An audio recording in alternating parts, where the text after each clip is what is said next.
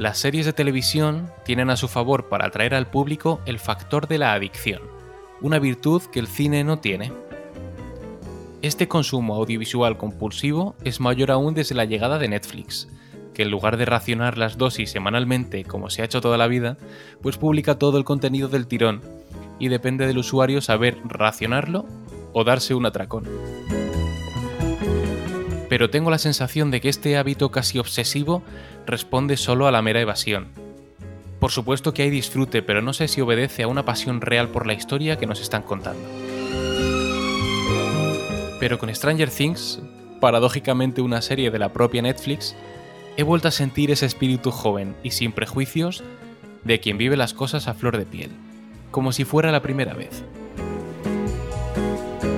Y a estas alturas de la vida en que vemos todo desde cierta distancia y con muchas barreras de por medio, pues recibir una serie con tanta alma y que es capaz de engancharnos a la tele como cuando éramos pequeños, se agradece muchísimo, querido Javier. Sí.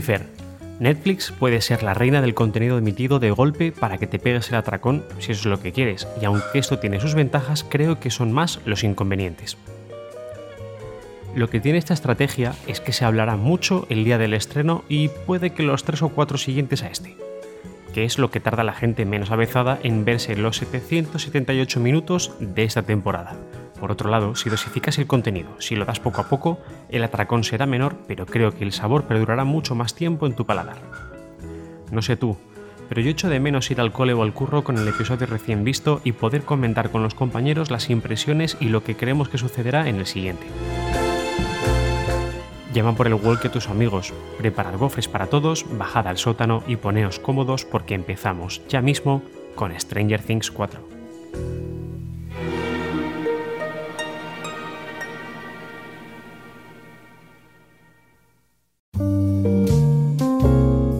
Bienvenidos al Cine Barrueco, un podcast de Fernando Esbeck y Javier Enriquez.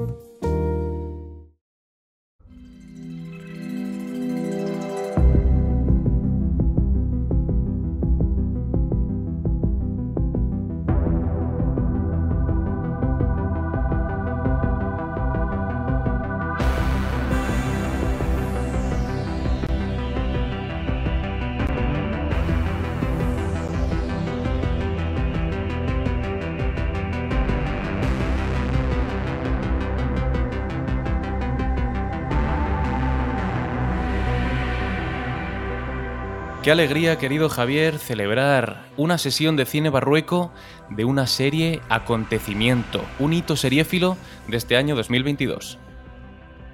Otra serie de Netflix de la que teníamos yo creo que todos bastantes ganas, cuarta temporada, mm, penúltima si no me equivoco, que creo que va a haber una quinta.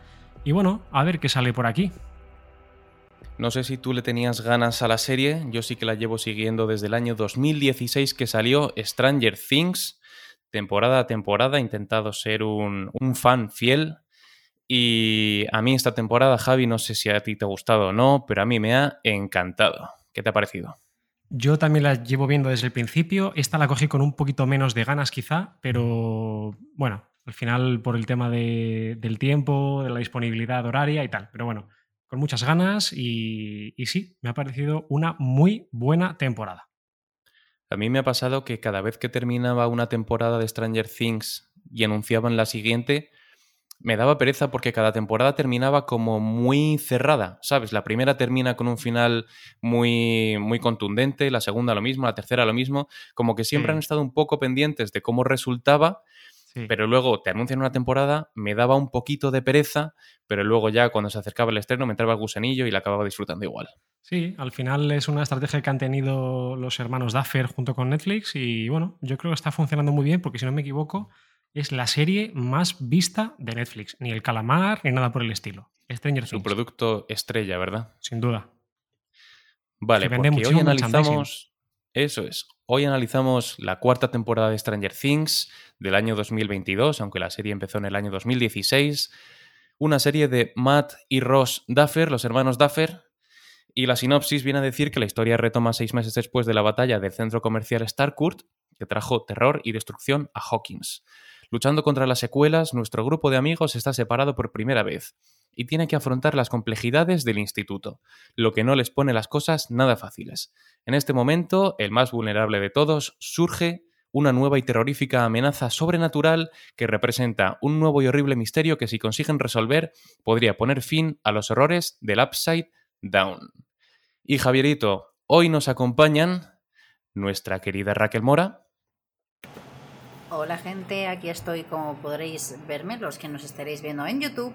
Me he puesto, bueno, digamos que un atuendo especial, aunque nada que ver tiene con lo que vamos a hablar, pero una se arregla como le sale de los huevos. Hola, ¿qué tal?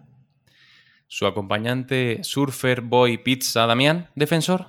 Eh, ¿Qué pasa, tío? ¿Cómo estás? ¿Otra vez en el, en el podcast? Yerba morada a tope. Y se estrena en Cine Barrueco Ana María Sbeck, bienvenida. Hola, muchas gracias. Aquí la becaria de hoy. Vengo solo a traer cafés. Javierito, yo creo que se nota aquí quién manda porque el 80% de los invitados de Cine Barrueco son mi familia. Totalmente. Sí, sí. Bueno, pero tú y yo, como si fuéramos hermanos, Fernando, no me fastidies. Tienes que empezar aquí a invitar a, tu familia, a tu vástago incluso, lo haré, para lo compensar un poco de la hecho, balanza. De hecho, pasará dentro de un momento por aquí. ¿Cómo lo veis? a los que nos ven en YouTube lo podrán disfrutar. Vamos allá con las impresiones generales de la serie, ya sabéis que sin spoilers. Chicos, ¿qué os ha parecido la cuarta temporada de Stranger Things? Pues venga, empiezo yo. Veamos. A grandes rasgos generales, no. Voy a decir que me ha parecido espléndida con ese. Espléndida. O sea, me ha flipado. Me pasa lo mismo que a Fer y a lo que seguro que os ha pasado a muchos que qué pereza, otra temporada más, ay qué coñazo, ay no sé qué. De hecho es que hemos tardado en verla eones, que me acuerdo que hemos ido a un Primark y hemos visto toda la colección y he dicho, "¡Ugh! pasó de todo. O sea, y luego he dicho, mierda, porque eso estaba ya todo agotado y he dicho, ¿por qué? Porque de repente luego lo quería todo, claro, pero... ¿Tragaste amigos, algún spoiler, ¿quién? Raquel? ¿Te tragaste spoiler con Nada, el merchandising cero. de Primark? ¿Nada? Lo que me he tragado es una enorme mierda de ver cómo la camiseta del Club de Fuego Infernal arrasada está en fábrica. Eh, venga, un, abrazo también del pasado, crack. No pasa nada, ¿eh? la podemos encontrar. Pero bueno, que quitando cosas de merchandising, que todos nos volvemos locos con eso, me ha encantado, me ha sorprendido, o sea, todos los capítulos y cada uno de ellos, sin excepción, me han gustado. Es que puedo decir que el siguiente me gustaba y más que el anterior o viceversa. O sea, es que me ha parecido espléndida. O sea, igual que te digo que las otras, que te voy a decir la segunda y la tercera, me han sabido un poco como a... me. Es que puedo decir que con creces esta supera a las dos a la vez. Damián, opiniones sobre esta temporada. Eh, he de reconocer que estoy muy contento porque eh, el sabor amargo que me dejó el final de la tercera temporada mm, hizo que mi apertura hacia esta cuarta temporada fuera nula, inexistente. Y lo que hemos comentado, que fuimos a un Primark, que incluso vimos, vimos las cositas de merchandising que habían puesto y dijimos, meh. Y es que incluso rec- recordamos que la primera reacción fue de pereza, de decir, meh, no sé, como que no me apetece la gente empecé o sea, empezamos a escuchar buenas críticas, empezamos a escuchar que a la gente le empezó a gustar y bueno, venga, vamos a darle una oportunidad. Ya ha sido una oportunidad bien merecida. Pero sin embargo, eh, no me voy a meter en spoilers, pero soy de los que opinan, no sé si aquí alguno opinará igual, de creo que la, creo que la serie podría haber termina- terminado aquí y haber terminado por todo lo alto. Sí, pero yo Dejaremos creo ese que apartado nos- para la zona deparan- con spoilers. Nos depara algo la quinta que no nos lo podemos ni imaginar, estoy segurísimo, ¿eh? Esto ha sido una antesala Ojalá, de lo que. ojalá la gocemos, sí. Una antesala de lo que va a ser la quinta. Hombre, Pero- estamos aquí. Como espero no hagan espero algo que no quede. eh, Espero que no pase como con Juego de Tronos, que, que las últimas Ah. fueron un chasco. Pero yo creo que esta puede ser un pepinazo brutal. ¿Te, te sabes el meme, Javi, del, del tío ese que dibuja un caballo y es primera temporada, el culo bien hecho, tal, eh, Sí, sí, sí, segunda, tercera y cuarta, y ves ahí el lomo bien hecho, eh, últimas, y de repente está hecho, dibujado. ¿sabes? Por, por Miguel, en plan... Escucha, Pobrecito, antes, de que sigamos, antes de que sigamos, te quería preguntar, Damián, ¿por qué te dejó un sabor amargo el final de la temporada 3? O sea, pero porque te pareció mal final, porque te supo a poco, porque te dio pena. Mm, no porque me diera pena, sino porque ya llegó eh, principalmente la trama de esos dos personajes cuando entremos, bueno, pues no sé, ya es como que ya, ya empiezan a, oler un poco a pasados, ¿sabes? Hopper y Joyce. sí, entonces no sé, yo mi punto, o sea, desde mi punto de vista creo que no era difícil hacer una cuarta temporada que, que dijeras, Dios, va a ser mejor que la segunda y que la tercera, para mi punto de vista, o sea, para mis gustos. Y creo que han superado vamos, mis expectativas. Ahora bien, o la quinta es aún mejor y me cago en el sitio, o, no va a llegar al nivel de la cuarta y va, y va a quedarse ahí, porque, ¿sabes? Yo el sabor que he tenido de la cuarta temporada era de, creo que con lo, el, el parón este que han hecho de séptimo y octavo, yo creo que quisieron esperar a ver números y dijeron, bueno, tenemos todos los números, Vamos a ver, ah, hostia, está gustando mucho. Bueno, pues vamos a poner estos episodios de abiertos a quinta temporada. Yo creo que si la serie no hubiera funcionado tan bien, a lo mejor podrían haberla cerrado ahí. Esa es mi teoría. ¿En el episodio 7? Sí. No, en el, en el 8. Con el final del 8. O sea, yo creo que en el 6, yo creo que esperaron a ver, porque luego fue el 1 de julio cuando emitieron el 7 y el 8. que fue a los cuatro días. O sea que estaba, programadísimo, no les ha podido dar tiempo, no es como las series de la CW tipo Flash, Arrow, que son veintipico episodios, de los cuales relleno son 14, 15, más de la mitad, que, van viendo semana por semana los números. Yo creo que aquí lo tenían totalmente eh, rodado, grabado, todo editado, todo preparado para publicar o, para emitir 27 y 1. Lo tenían, vamos, de hecho los anuncios de, de los carteles es que lo tengo aquí preparado. Eh, directamente te lo pone, te pone los, todos los personajes que hay, con Vegna al fondo, tipo eh, Vengadores, volumen 1, 27 de mayo, volumen 2, 1 de julio. O sea, ya estaba sí, para generar expectativa. Pero podemos entrar, yo creo que en el análisis de los episodios más tarde, incluso en la zona con spoilers. Vamos a continuar con el análisis sin destripes de la serie. Ana, te estrenas, valoraciones. Va, qué ganas. Eh, bueno, sí que iba a comentar antes que es verdad que mm, creo que la serie podía haber finalizado, pero yo creo que me ha pasado un poco como con Harry Potter, que es verdad que hemos pasado como a una fase de la serie en la que es más oscura, creo que trae unas energías distintas, pero creo que cumple mucho con, ese objetivo. Em, creo que desde el primer momento esta serie, em, una virtud que ha tenido es que ha construido una comunidad eh, muy fiel, sobre todo yo creo que también un poco por los personajes, creo que está muy bien construido, sobre todo ya no solo por la trama, Creo que también un poco por el ambiente en el que se mueve, que es muy chulo, muy ochentero, creo que cada detalle importa y, yo al menos cada vez que la veía me encantaba estar en ese mundo y, por un momento he dicho, ojalá estar ahí dentro con una bici más eh, mientras camino con este grupo de amigos por Hawkins. Pero bueno, sobre esta temporada creo que ha vuelto con energía después de una tercera temporada más suave, que es verdad que a lo mejor en el tema trama estaba un poco más calmadita, pero es verdad que ha permitido un poco presentar creo que tanto nuevos personajes como también un poco ver desarrollar a nuevos, como a lo mejor ese, ese dúo de Steve y Dustin, que a mí al menos es de, creo que de lo mejor de la serie. Pero creo que sobre todo a mí me gusta mucho que si tiene una serie continuidad, que venga con, sobre todo con aspectos nuevos, y esta sobre todo pues es un poco ese aspecto un poco así terrorífico. No quiero más, no quiero más, creo que es un poco como eh, que lo justo, pero, pero bueno, al menos a rasgos generales yo la he disfrutado y me ha encantado sumergirme de nuevo en la serie y sobre todo con esos pequeños detalles. Me parece muy acertado lo que comentas de Harry Potter porque sí que es cierto que las temporadas se han ido volviendo cada vez más oscuras según los personajes iban creciendo. Y aquí ocurre que claro, han pasado ya seis años desde el estreno de la serie, los chicos son adultos y la serie puede permitirse tener tramas más oscuras. De hecho, esta, eh, no sé si compartís conmigo esta opinión, es la serie o la temporada más terrorífica, más gráfica, más violenta. Me cago si la veo sola. Y que se permite poder elevar un poco eh, la oscuridad, el drama y el terror, ¿no? A mí sí que me parece que este cambio de atmósfera, que antes era un poquito más ligera, aventura ochentera, le sienta muy bien y aprovecho para dar mi opinión de la serie a nivel general. Me ha parecido, como le decía Javi al principio, que es una serie acontecimiento. O sea, me ha parecido que es la serie que todo el mundo está esperando ver, por lo menos si la han seguido hasta ahora. Y es un hito que nadie quiere perderse. Yo tuve la suerte de no tragarme ningún spoiler porque silencié totalmente mis redes sociales y no vi absolutamente nada, pero imagino que ha sido un hervidero de spoilers. Por suerte no me comí nada y la pude disfrutar enteramente. Es una serie que me ha encantado, es emocionante, es trepidante, es divertida. Tiene un montón de guiños al cine de terror y eso que no es el típico cine que a mí más me gusta, porque tiene guiños a Pesadilla en Elm Street, El silencio de los corderos, Halloween. Y luego, pues es una serie muy pop, ¿no? Para los tiempos que corren, es una serie súper trepidante, con mucho color, el uso de la música. Eh, entonces, bueno, yo estoy totalmente encantado. La he seguido casi como un fan.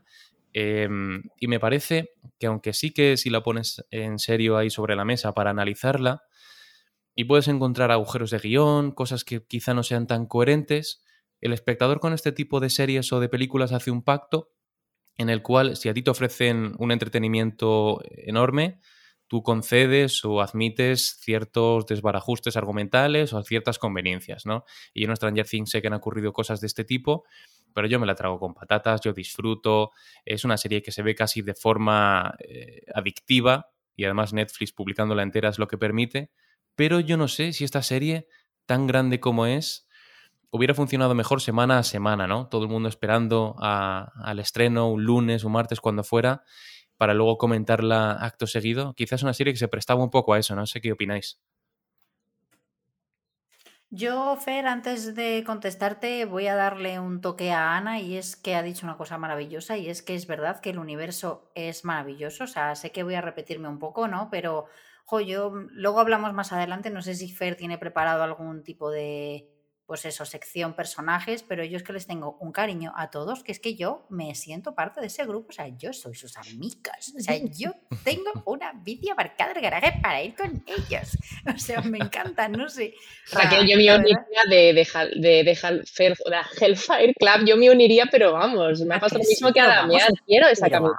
que quedamos este sábado con la camiseta puesta y jugamos a Disney Trivial. Punto. Damián sería el máster de Hellfire Club. Le pegaría muchísimo. a, lo mejor lo que puedo hacer, hacer es me dejarme el pelo largo, me puedo dejar los pelillos de los sobacos así un poco más largo, ya me parezco a Eddie, ¿vale? Pero... Eh, oh, oh, oh. Mm, luego hablamos. Porque ahora tengo tres novios, ¿vale? Después de esta temporada. tres novios. Y tú eres el tercero. Pero perdón, contestando a lo que decía Fer, sí, estoy de acuerdo. Y sí, eh, a ver, pues simplemente, a ver, que yo eh, quiero decirte, yo como empecé tarde a verla, o sea, porque no empecé cuando salió, ni mucho menos, no sé, cómo no me he tragado spoilers, dice Fer, he silenciado todas las redes, yo no silencié nada. Es verdad que algún fanart que otro me he tragado, pero ahora me doy cuenta de que no era tan relevante, o sea, a la gente le gusta dibujar cosas y sipeos que en realidad no son reales, o sea, que al final me lo han puesto hasta fácil. Pero para los que no conocen el término, explica qué es sipeo. Shipeo, joder, pues salseo. Que escuche que no, no, es shipear es juntar a dos personajes. Para los de la Loxe. Eh... la Loxe creo que Raquel quedó hace 20 años. Me apetece escuchar que, que va tocando la impresión de mi querido Javierito. Pues a mí me pasa un poquito como a Raquel y creo que a Damián también. Yo tardé bastante en verla. De hecho, eh, terminé el episodio 9 esta misma mañana eh, tengo muy buenas sensaciones de esta, de esta serie en general y de la temporada en particular. A mí no me ha pasado como a Damián. A mí la tercera temporada me dejó eh, con el hype por las nubes. Me gustó muchísimo. Me pareció súper interesante ya meter a los rusos a tope. Yo soy más de nazis con el tema de los malos. Pero es que soy muy clásico, joder. soy muy clásico. No puedo ni beber. Has estado muy fino. Me ha encantado. Yo soy más de nazis. Yo he sido como, bueno, chicos, nos han cerrado. He hecho, como, he hecho como villanos, pero vale. Yo la asmástica me la quité de tatuaje ya, ya no me la, ya no la tengo en el pecho. eh... sido no, es verdad que yo soy muy, soy muy tonto para estas cosas. Eh, yo, si hubiera habido nazis, fenomenal. Pero bueno, como ahora los rusos son los más malos del mundo, pues me encaja fenomenal.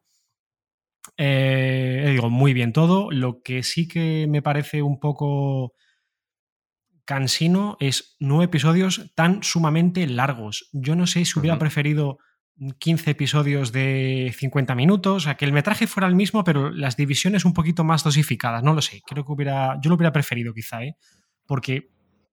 Porque no creo. Porque no creo que sobre. No creo que sobre nada de metraje pero me refiero sobre todo a la distribución del minutaje por episodios. me parecen súper, súper, súper largos. Si lo que dices, venga, un capítulo de Netflix mientras ceno y a la cama. No, es que, joder, es que el, el último son dos horas veinte. No puedes Mm. decir, venga, uno más y no puedes No, no, no, claro. uno más hace que te levantes. Yo me así, empecé, hostia, yo me empecé a habituar al uno más, uno más, uno más y ya van siete con el anime.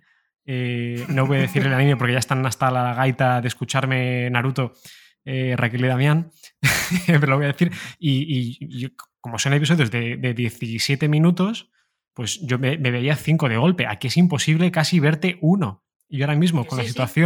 De tener un bebecito de, de cinco meses y medio aquí, pues era muy, muy complicado. Pero bueno, al final hemos pegado un, un arreón fuerte con ayuda de mi mujer, que ha estado cuidando del niño este fin de semana a tope y yo he podido dedicarme a mis labores.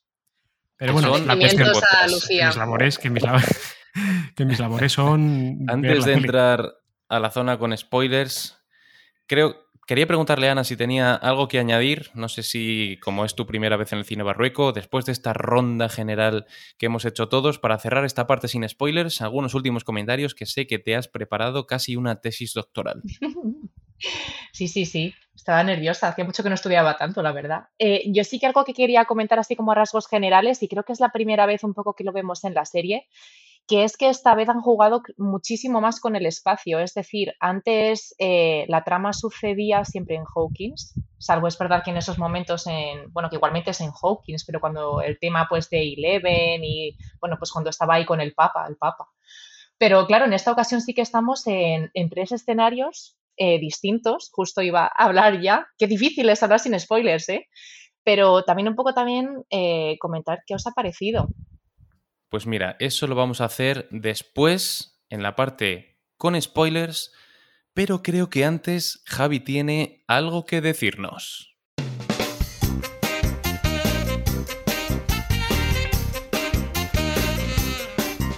Como siempre o casi siempre, tengo preparado un test picadito para vosotros. Y como no puede ser de otra manera, vamos a empezar con Ana. ¿Estás preparada, Ana? Se estrena, se estrena. No lo sé, no lo sé. Sí, sí, sí. Pero sí, dale. sí. Bueno, que sepáis que durante el test picadito, no sé si es en la pregunta de Damián, que pasa la tercera, ya va a haber spoilers. Así que a partir de ahora, avisados quedáis, spoilers a tope. Perfecto. Ana, esta temporada varios cambios de, ha habido varios cambios de estilo en los peinados de los personajes, pero hay uno que imploró, hay un actor que imploró a los Duffer para que le permitiera hacer un cambio. ¿De quién se trata? De Noah Schnapp, el- el- cuyo actor es Will, eh, perdón, cuyo personaje es Will Byers, eh, Charlie Heaton, que es Jonathan Byers, Eduardo Franco, que es Argyle, el de pelo largo, o Francisco Franco, que es Francisco Franco. Bueno, me iba a calentar porque de hecho mi opción no está dentro de, de tu test. Bueno, por cierto, Eh. Ana, perdona que, te, perdona que te corte. Nos has visto más veces, ¿verdad? Sabes que la cuarta, la cuarta respuesta siempre es de coña. Lo no sé, voy a lo sé. Fra- no voy a decir. Francisco Franco, español. eh. No. Hoy estamos con los nazis. Bueno, yo voy a decir. La opción A, Javi, es Noah, Will, ¿no? Noah Schnapp, efectivamente, sí. Aparentemente, lo han mencionado una y otra vez desde la primera temporada, eh, pero los Duffer y los equipos de maquillaje y peluquería no se mueven. Decía literalmente, queda una temporada más, pero son bastante leales a ese corte. Creo que es un verdadero tipo de corte de pelo clásico de los años 80, así que no creo que lo perdamos pronto. Así que muy probablemente Noah Schnapp, Will Byers, se quede con el pelete a tazón también en la temporada 5. Por desgracia para él. Por desgracia para él. Porque si lo ha implorado, que la palabra que la palabra que encontré era implorar. O sea, que- Implorar. implorar. Yo no he implorado en la vida. Raquelinda, Rack Byers. Por problemas de agenda, en Stranger Things temporada 4, una escena tuvo que ser rodada por los, ac- con, los, perdón, con los actores estando a miles de kilómetros el uno del otro. ¿De qué escena hablamos? ¿La pelea de Joyce, Murray y Hopper con el Demogorgon? ¿El encuentro de Billy y Max en una aparición de Vecna? la pelea de 11 contra Vecna en el mundo del revés, o cuando Leticia Sabater cabalgaba a Papá Noel en su videoclip Papá Noel, You Are the Only One. Pues creo que voy a decir, voy a seguir mi instinto y voy a decir que es la C. La pelea de 11 contra Vecna en el mundo del revés. No. La correcta es el encuentro de Billy y Max en una aparición de Vecna. Cago en la leche, Paco. Aclaración, debido, debido a los acuerdos que tenía en Hollywood, eh, no sé cómo se pronuncia el nombre de este chico. ¿Baker o algo Adelante. así? Dacre Montgomery filmó de forma remota desde su Australia natal en Perth, mientras que Sadie Sink, Max, rodó su parte en los EEUU, creando un rompecabezas del cubo de Rubik para que el director Sean Levy lo armara, teniendo como resultado la escena que llegó a nuestras pantallas. Un punto para Ana, cero puntos para Raquel. Interesante, interesante. Tami, después de tres temporadas en las que varios monstruos CGI fueron los principales antagonistas de Eleven, la temporada 4 cambia de rumbo y muestra a un enemigo real, realizado mediante maquillaje. ¿En qué villano se basaron los Duffer para el aspecto de Vecna? Opción A, el rey de la noche de Juego de Tronos. Que estoy leyendo ya la C y me río yo solo. Freddy Krueger de Pesadilla en Elm Street, Lord Voldemort de Harry Potter o Kiko Batamoros de Sálvame Dimon.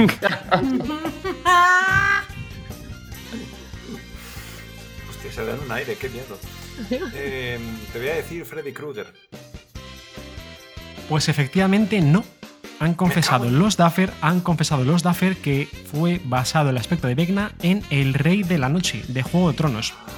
El espeluznante diseño de Vecna es obra de Barry Gower, maquillador profesional que ha trabajado en series tan importantes como Chernobyl o Juego de Tronos. Los hermanos Duffer lo ficharon para la temporada 4 tras ver sus geniales trabajos.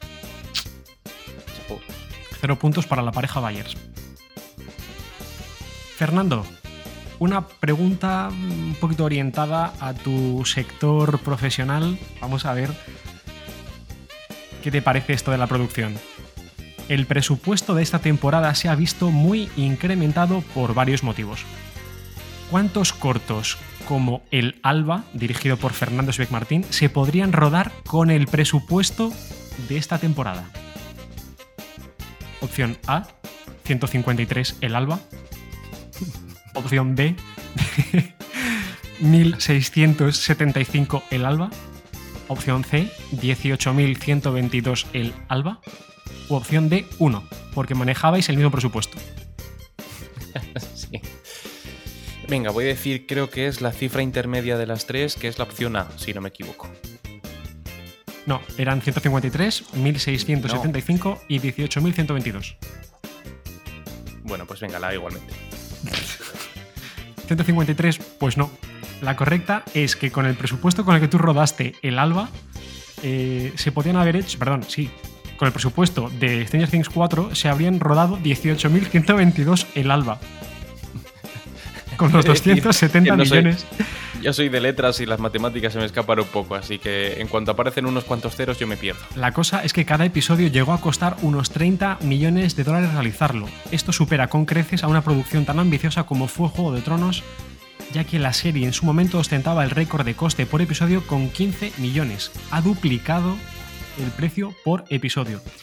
Eh, pero claro, con un año de retraso, episodios de largometraje y mucho trabajo CG y maquillaje, el presupuesto de la temporada, como he dicho, han sido de 270 milloncejos de nada. Que por eso compras a un, a un Neymar y a uno de segunda división. Y, y, Javi, ¿te puedo hacer yo una pregunta? Que sea No fácil, es del por favor. picadito, pero eh, ahora que estamos hablando de números, ¿es verdad que la que más cobraba de todo el reparto es nuestra amiga Winona? Sí, Eh, no me consta, pero me lo creo. yo sí Sí. lo he leído. Ah, Y entonces, ¿para qué preguntas? ah, yo no lo sabía. Y hasta aquí el test picadito de hoy, que solo ha acertado la respuesta correcta nuestra Benjamina y debutante de hoy. Ana, Un enhorabuena. aplauso para ella. Caballito blanco total. La de cosas que se aprenden con el test picadito. Total. Pues cerramos este test picadito delicioso que siempre nos trae nuestro querido Javierito y arrancamos la zona con destripes argumentales.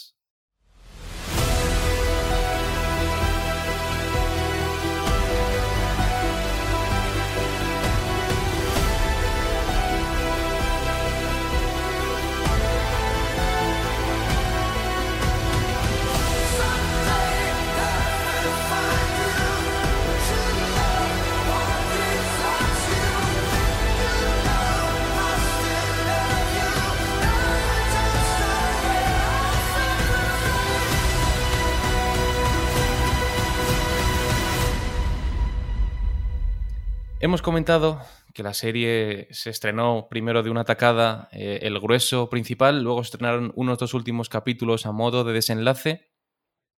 Quería comentar primero esta estructura que tiene y luego las diferentes tramas porque la serie está muy dividida. Tenemos la trama de Hawkins, la trama de los chicos de la pizza, luego la trama de Eleven, que sí que empieza un poco más adelante porque al principio tiene esa trama que se parece un poco a Carrie de Stephen King, y luego la trama rusa. Tenemos muchos frentes abiertos, muchas cosas que comentar. Adelante. Tengo que decir que el hecho de que haya mm, tres o incluso casi cuatro tramas, tramas tan diferenciadas a mí me gusta muchísimo porque localizo a una serie de personajes en, un emplazamiento concreto y como que en cierta manera me desvinculo de las otras y me ayuda a, estar mucho más metido en, cada una de esas tramas. A mí me parece un acierto fenomenal. Otras series es verdad que también lo hacen, pero me parece que los Duffer aquí lo hacen súper bien. Es verdad que no dirigen ellos, pero imagino que guionizarán y, me parece que... No, dirigen también, ¿eh? No, la, la, mayoría creo que no, ¿eh? Dirigen la bueno, no sé si la mayoría, pero por lo menos el desenlace. Esto suele ocurrir mucho en las series, que los creadores a lo mejor dirigen el primero y el último, pero entre medias hay directores. Pero sí, ellos dirigen. Así quedó. Sí. Es eso que. Comentabas, Javi, que me parece muy curioso, perdona que te interrumpa para que no se me olvide, que decías que te gusta mucho que haya muchas tramas abiertas. Y es que esta serie es una serie. Es imposible que fuera una película alargada, como hemos visto en muchas otras ocasiones. Y aquí dices, Stranger Things solo y exclusivamente puede ser una serie y disfruto mucho de este formato de serie, porque quizá en la primera temporada sí sea un poco más película alargada, pero aquí disfrutas del formato puramente televisivo. Totalmente, sí, sí, sí, sí. Me parece que, lo hacen de una manera muy ágil. Eh, es, como decías tú antes, trepidante, es constantemente pasar cosas, eh, todo el rato eh, empatizar con un, con un, personaje o con otro en cada en cada trama yo creo que puedes eh, sentirte muy cerca de algunos personajes. Eh, en cada trama puedes empatizar con un personaje distinto. Yo creo que en la de, en la de eh, Eddie, Dustin, todos estos puedes hacerlo con cualquiera. En la parte de, Mike y de, y de, Will, yo creo que también cada uno podemos encajar mejor con uno o con otro, pero como son personajes tan reales, como decían antes, que están tan bien desarrollados, yo creo que puedes acercarte a lo que piensa uno en cada, en cada momento o, incluso sentirte casi, casi uno más, porque al final, o sea, es verdad que hay, cosas muy chungas que, no nos pasan a nadie, pero lo, joder, lo de eh, estar colado por alguien y que ese alguien se lo lleve otro, nos pasa a todos en algún momento u otro. El, no sé, hay, muchas cosas de estas. El, tener un amigo fomenta o el no sé qué, o que, no sé, yo creo que nos pasa a todos y, yo creo que ayuda mucho a, seguir la serie mm, temporada por temporada, episodio a episodio y trama por trama. Lo que hace muy bien es dejar siempre las tramas en alto y cuando una trama queda en alto te pasan a otra, con lo cual ese interés siempre se mantiene. Han levantado primero la mano Raquel y Damián. Adelante, chicos. Yo tengo que decir que, mm, bueno, estoy de acuerdo en formato serie, a mí me encanta como la primera, o sea, estoy en un sin vivir, eh, me zamparía 50.000 palomitas eh, seguidas, o sea, de hecho un día le propuse a Damián de no dormir y ver la puta serie, o sea, perdón por los tacos, pero es que le dije, por favor, no durmamos hoy, me dijo Raquel, mañana trabajo, y yo, mierda, es verdad, pues nada, pero bueno, que lo que vengo a decir es, perdón, que me, me voy, es que... Mmm, vosotros estáis hablando de que, ¿no? De que tratamos todas las tramas por igual, pero yo voy a decir que no me había percatado mucho hasta que ha pasado un tiempo, pero la de Rusia precisamente, o sea, la de Hopper, Joyce y el otro, que es verdad que me hace muchísima gracia, me encanta ese personaje y el actor es maravilloso, eh, se me hizo, o sea, ya, corta, o sea, es la única que he dicho, no, por favor, esto es otra vez, no, o sea, no sé, se me ha hecho súper pesada. Yo estoy de acuerdo con lo que dices, porque la sensación que he tenido yo también ha sido que la trama de Hopper, eh, Rusia y, Winona la han alargado, o sea, para intentar conseguir que en ese final todo suceda a la vez y todos a la vez mm. y mm, todos haciendo palmas, palmitas a la vez, ¿sabes? Haciendo ahí su baile. eh, creo que lo han, o sea, creo que ya llegó un punto en que me pareció, me llegó a, parecer absurdo. O sea, de ya, ya, de lógica, ya, o sea, de conseguir sacarme de la serie y decir, Buah, esto ya es tronco, ya no. O sea, no, lo habéis, lo habéis estirado demasiado, ya. No, no, habéis, o sea, no sabéis qué hacer con estos dos personajes y venga a dar vueltas sobre la prisión de Rusia, que era innecesario. Y además es como que han intentado compensar el peso de todos los personajes a la vez, pero no puede ser. O sea, porque si al final el peso está en 11, están los chicos que están luchando contra Vegna, al final es, oye, y esto es para darle importancia que hacemos, ah, vamos a meter como que la niebla está allí en Rusia y cuidado que también es muy peligrosa. Pues, me, sin más. Y luego lo siento mucho, pero la trama de la trama de los surfistas, más que surfistas playeros, para mí ha sido la, la trama de los taxistas. Porque lo mm. único que hacen es ir conduciendo de un lado a otro y llegar tarde a todos los sitios. Y bueno, y fumar. Que a ver, que ese, ese, esa coñita, pues sí, le da el toque que dice Javi, de conectar con, con esa clase de gente con la que nos hemos cruzado toda la vida y que está, está guay. Pero. A no ser que fueras tú. Eh, conectar con uno mismo. Pero. Estaba preocupado también cuando has dicho esto de la trama rusa, que lleváramos ya media hora de podcast y no hubiera sido mencionado Alejandro de Sensacine, por favor. No sé si visteis su análisis, él decía que aparte de que esta trama rusa se siente un poco inconexa, eh, se repite.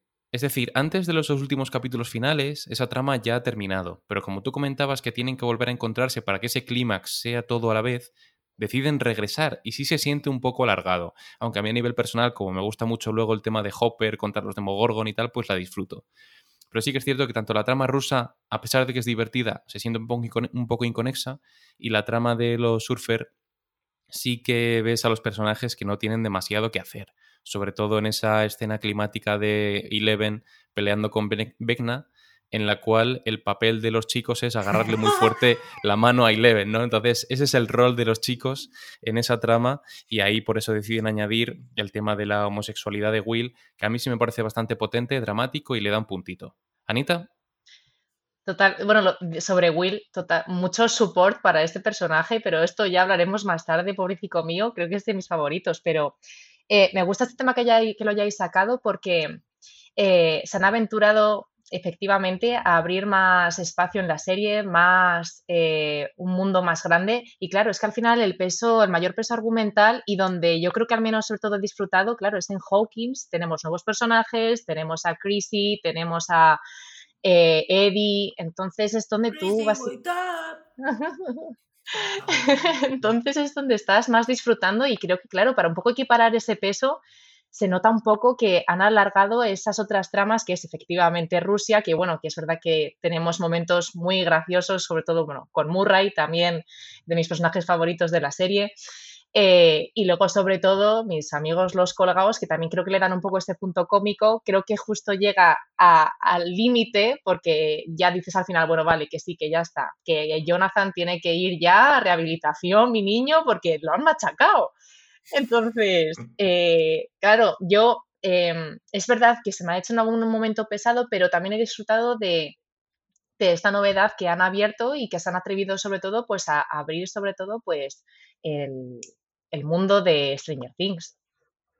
Podemos ir hablando a la par de tramas y de personajes, porque lo que comentaba Ana, a mí en esta cuarta temporada me ha dado la impresión de que muchos de los personajes que antes eran más protagonistas han perdido mucho espacio. Por ejemplo, Jonathan, cuando hacía pareja con Nancy investigando, ahora ha quedado como un secundario. Tenemos a, Will y a, sobre todo a Mike, que casi antes era muy protagonista y ahora queda como un personaje además un poco desagradable por el poco caso que le hace a Will Mike no y lo redundante que resulta. Exacto. Es el corazón. Claro, es que la trama de los surferos es muy ingrata para los que están en ella. Y luego, sin embargo, tenemos en Hawkins toda la chicha de la serie con el tema de Vecna y un personaje, por ejemplo, como Max, que en otras temporadas sí que era más secundaria, ahora me parece casi una de las protagonistas, por no decir la protagonista, sobre todo por el momento que ella vive, que seguro que comentaremos en la sección del final del, podcast.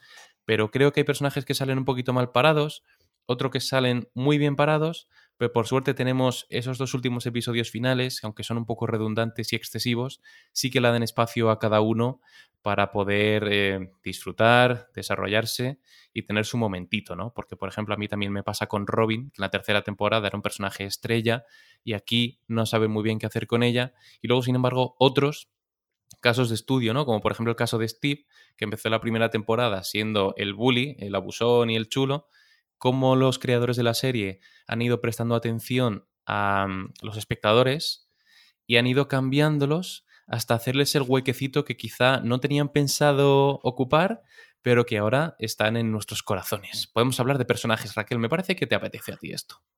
¡Oh, tía, tía! Ay, a ver, qué nervios, ¿por qué empiezo a joder? Vale, ¿cómo, ¿cómo ser breve? Es imposible. ¿Cómo soy breve? No sé, me cortas, da igual. Vamos a ver. Te digo, Will, Mike, ¿lo habéis visto en castellano? Por favor, ¿quién dobla a Mike? Que, que venga, que venga. No, que me en escuche. inglés, sí lo he visto en inglés. En Vale, castellano, sí. Bueno, pues que venga el, dobla- el que dobla a Mike, por favor, te lo pido. Y mm, le voy a poner un colacao con muy poco colacao. O sea, no. Adiós. No tengo Uh, comentarios. Cuidado. Sí, sí, con un escopitajo, pero eso no lo digo. Ah. Bueno, Will, pobrecito, yo estoy con Ana. ¿Dónde estás, cariño? De verdad, qué desgraciado. ¿Puede hacer algo? ¿Puede hacer algo alguien? corazón, Esa escena con el patinaje. No, ese es ¿Qué? Mike, Javi. Ah, No, vale, Mike, Mike-. Mike es el corazón que no hace nada, no bombea sangre, pero es que Will es el personaje que lleva desde la primera temporada, chiquillo, que no ha hecho nada. No ha ¿Qué hecho nada y pasa? le pasa de todo. Está secuestrado. Le pasa todo, le pasa todo.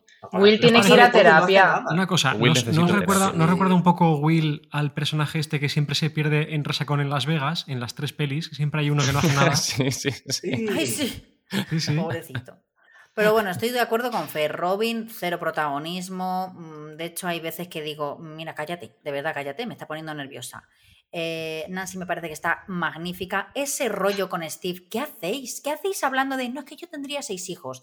Yo pensando, va a palmar. O sea, si me estás, me está dando el coñazo en la camioneta. No, es que seis hijos, digo, bueno, que me lo cargan y yo dejo la, dejo la serie, ¿eh? Yo es lo que decía con el enano en Juego de Tronos, como que- me lo maten, dejo la serie. Muy cochinos, muy cochinos, porque te ponen ahí el momento tierno y ya.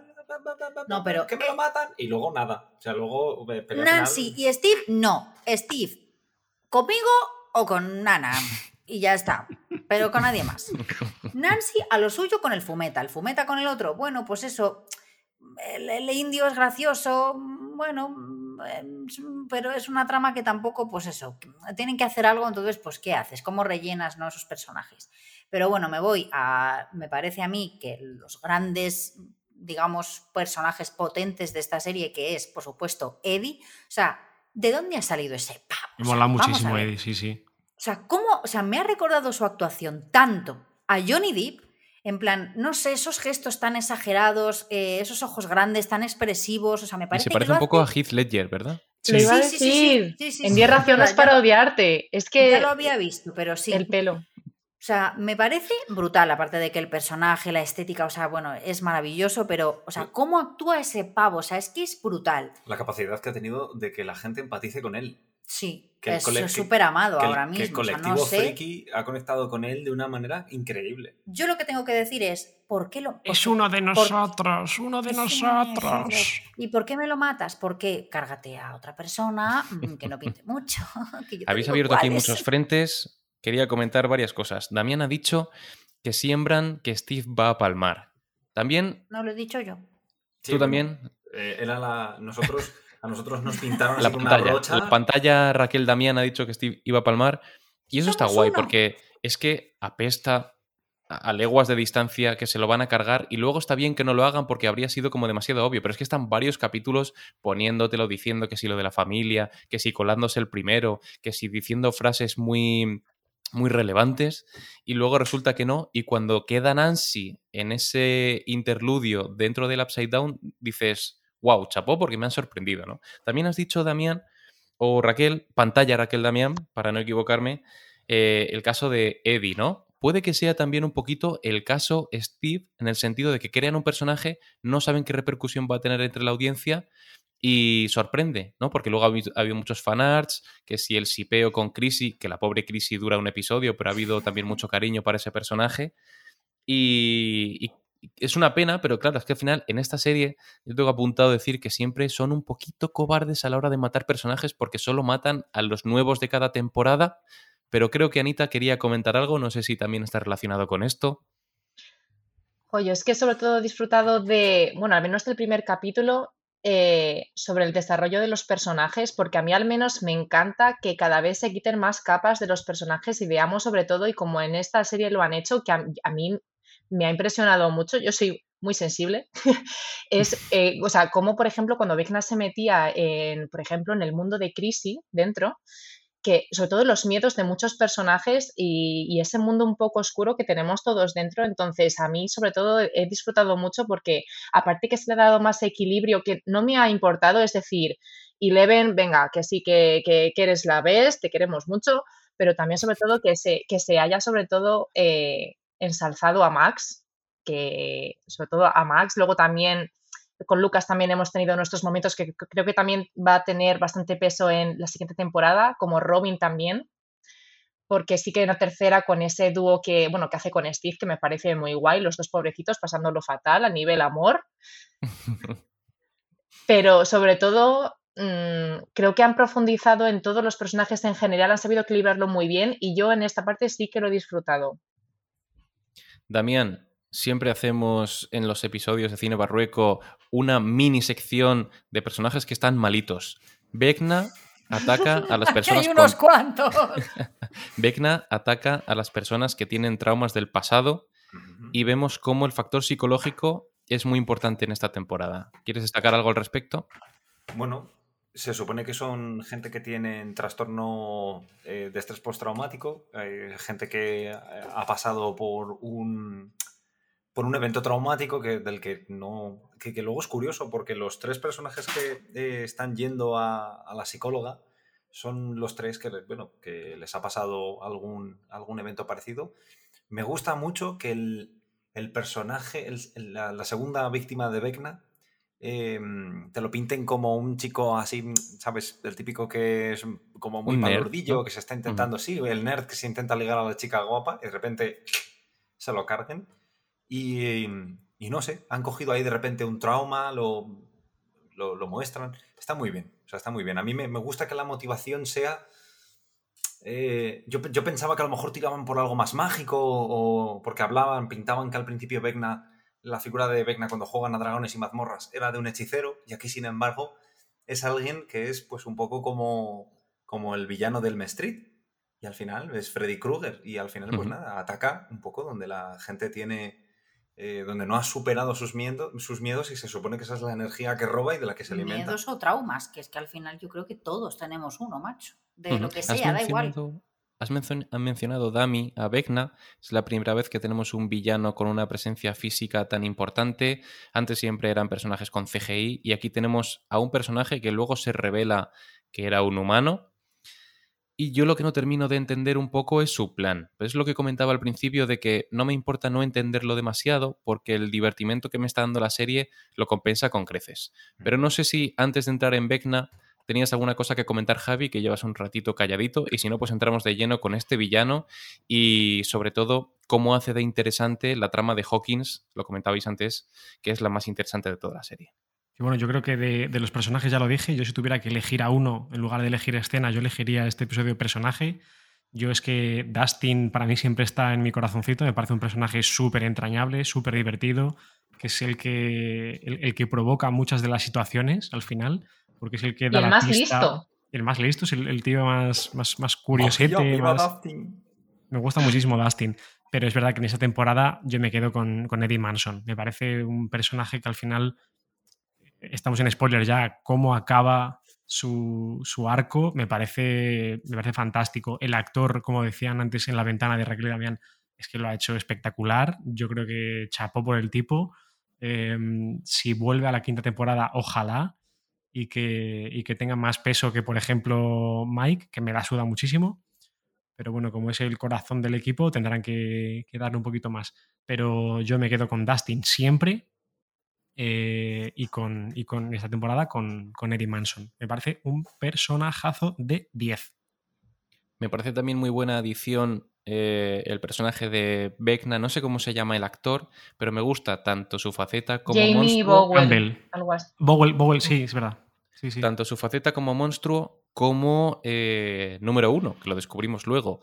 Podía ser un poco spoiler cuando subieron fotos del maquillaje al ver que el mismo actor que está haciendo de uno o está haciendo de Henry, luego le veas hacer de Vecna. Sí, pero aún así, se calentó un poco, ¿eh? sí, sí, aún así ese giro me gustó. O sea, te lo podías oler, pero quería incidir un poquito en esta parte, ¿no? Cómo esta edición de este personaje, con su fuerza, con su interpretación, que me parece que está muy lograda, y luego ese terror y esa visceralidad que añade a las muertes que no hemos visto antes, sí quería detenerme un poquito en esto. Sobre todo, impactante ese primer episodio, esa muerte de Chrissy, porque dices, vale, la va a matar, pero yo no me esperaba que fuera a ser tan gráfico. Chicos,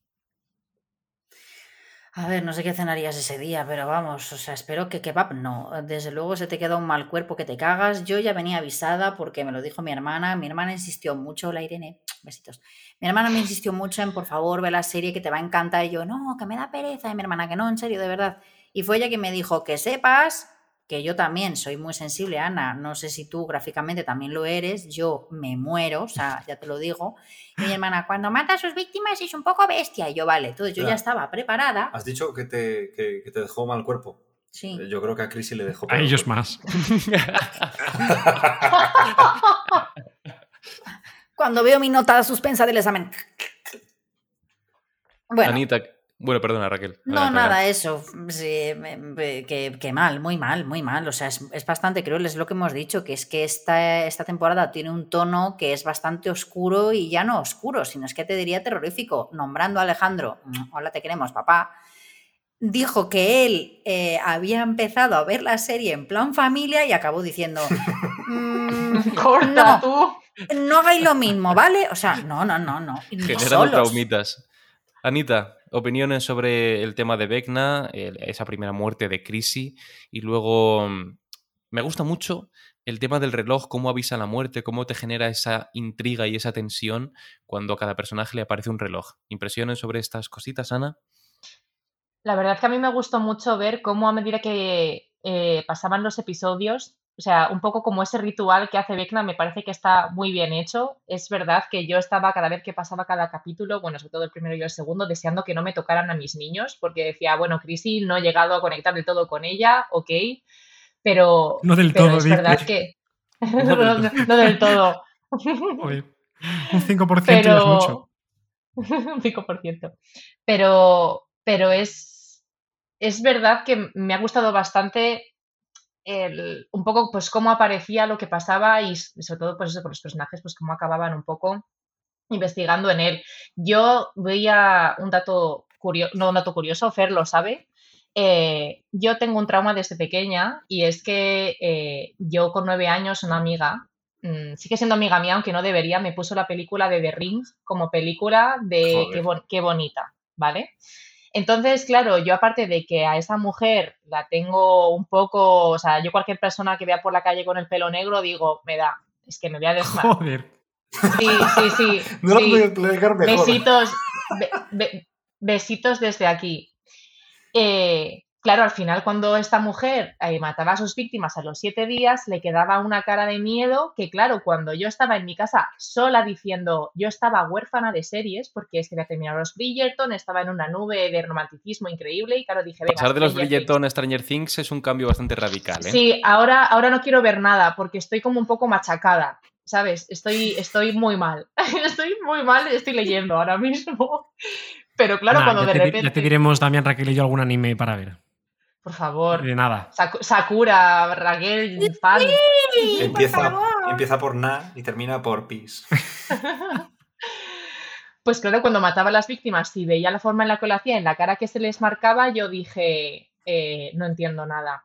Que es, es, es, es- o sea, no entiendo nada de, mm, bueno, la verdad que pensé que lo iba a llevar peor. De hecho, Fer me escribió y me dijo, ¿tú estás bien? Y yo, creo que sí. Creo que sí. Claro, ella la iba viendo, no me comentaba nada de las muertes y digo, bueno, o no la ha visto o, o es más fuerte de lo que yo creía. no sé, como es verdad que el entorno a lo mejor era como más calmadito, o sea, lo que he comentado antes, de, pues, de investigación, los niños y tal, y de repente, pues bueno, de vez en cuando que en cada capítulo veas ahí a, un, a una persona que se le están partiendo las partes, dices, bueno, venga, que pase rápido, equilibremos un poco el pH, ¿sabes? Y volvamos ya a ver a, a Dustin feliz y no pasa nada. Pero lo dicho, creo que es justo el toque perfecto. No añadiría más de terror porque ya creo que se les iría un poco de las manos y lo que digo, mmm, con Harry Potter pasó lo mismo y, y o sea, no pasó lo mismo, que, que, que aumentaron ese toque de terror, pero lo justo, ya está, no queremos más.